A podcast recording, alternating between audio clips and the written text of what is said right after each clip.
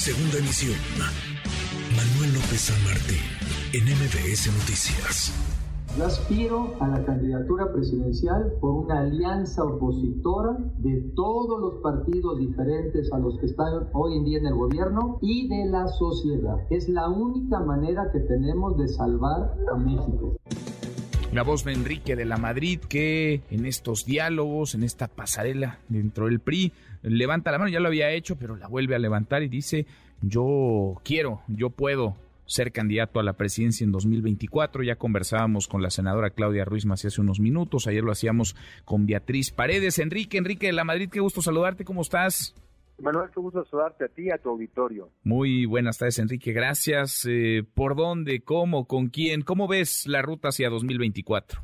Pues mira, la ruta es esta de establecer una necesaria coalición, alianza entre los partidos distintos a los que están hoy en día en el gobierno, con la sociedad y para formar no solamente una, una posibilidad de competir, sino de gobernar en coalición.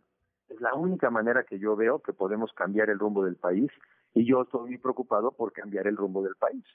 Porque una economía que después de cuatro años no crece y para el quinto año de gobierno seguirá con crecimiento negativo, una, una inseguridad que está fuera de control y un sistema de salud que está en proceso de desmantelamiento, pues esa, no es la manera como vamos a sacar a millones de mexicanos de la pobreza. Entonces, necesitamos una mejor alternativa, una buena propuesta, pero para eso también necesitas un buen vehículo, ¿no? Necesitas un, un, un vehículo para competir y ese vehículo, la única opción, Manuel, es que podamos ponernos de acuerdo los partidos diferentes a los que están hoy en día en el gobierno con la sociedad. Ese es el único camino. Ahora, ¿cómo ves la construcción de ese, de ese acuerdo, esa gran, digamos, convocatoria cuando pues hay, por decirlo menos, hoy desconfianza entre las dirigencias del PAN y PRD con la que encabeza Alejandro Moreno Cárdenas en el PRI. Yo sé que tú no tienes que ver con Alito y muchos otros tampoco, pero es el dirigente actualmente de, de tu partido, del tricolor. ¿Cómo convocar, cómo generar, digamos, esas condiciones para ir construyendo una candidatura si se puede, unidad, pero quizá antes un proceso interno en la oposición. A ver, Manuel, yo creo que eh, los retos que tenemos lo invitan a uno todavía pues a aportar más. Y yo creo que a mí me puede tocar también aportar entonces en tratar de también con los otros partidos a tratar de resanar estas heridas, ¿no? Estas estos eh, estas desconfianzas y sumarme a decir, señores, sí, con los problemas que hemos tenido, pero es la única opción. Esto es no esperar que solamente sea un tema de dirigentes para que se vuelvan a poner de acuerdo. Yo creo que nos toca a las personas que tenemos aspiraciones también buscar ese acercamiento. Yo es lo que pienso hacer, lo pienso hacer también con eh, la organización de, Unidos por México o Unidos, porque al final del día es, es tan sencillo como si ese es el único vehículo que tenemos, pues no lo podemos abandonar. Oye, es que mira, no me gusta y tuvimos un pleito y está feo y el vehículo se le ponchó una llanta, pues a cambiarla porque es el único vehículo que tenemos para llegar a ese destino. Entonces, esa es la manera, Manuel. Yo creo que una, de mi parte, es la que yo puedo hablar, una actitud más activa todavía, para procurar y trabajar en esta alianza. Y después, como bien dices, para entonces ponernos de acuerdo en las reglas para definir cómo competir.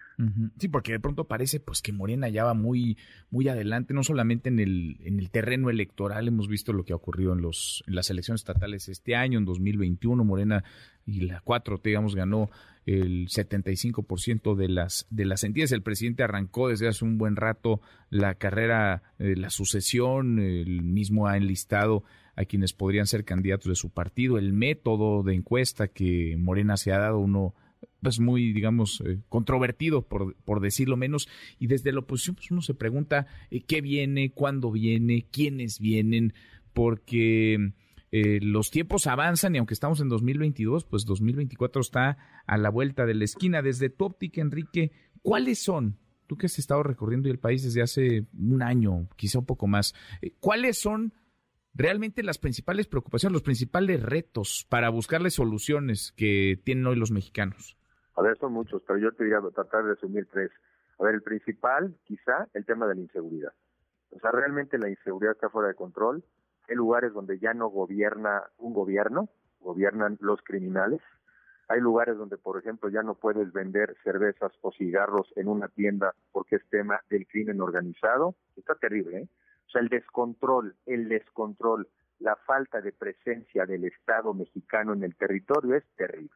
Pues una es la, la tremenda inseguridad. 11 mujeres son asesinadas diariamente en nuestro país, ¿no? Los feminicidios, terrible. Entonces, la primera diría inseguridad.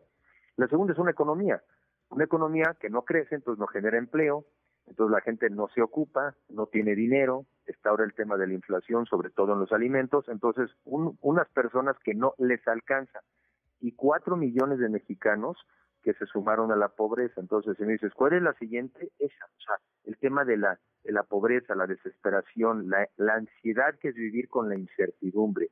Y luego tienes un sistema de salud en proceso de desmantelamiento. Te lo dice la gente.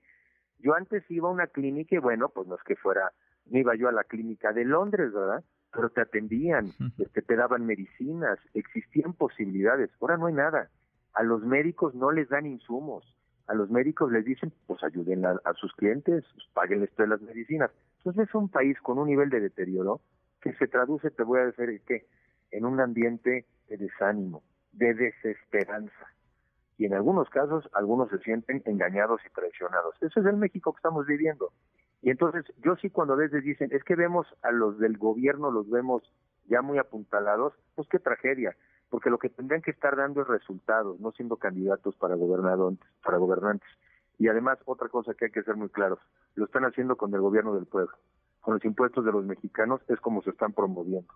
Es una manera ilegítima de hacerlo. Entonces, siendo ese el reto, por eso nos tenemos que poner de acuerdo. Manuel, porque porque realmente lo contra lo que vamos es enorme, pero a lo que aspiramos es noble, que es mejorar las condiciones de este país pues vamos, vamos a ver, muchísimo habrá que conversar de aquí y hasta 2024, en los próximos meses, en los tiempos de la definición. Por lo pronto, pues podemos dar esto ya como una especie, digamos, de banderazo de salida dentro del PRI, aunque es mucho más amplio lo que buscas tú y otros también, construir una candidatura que aglutine a buena parte de la oposición. Enrique, gracias, gracias como siempre.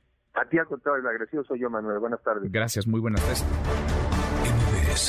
Noticias.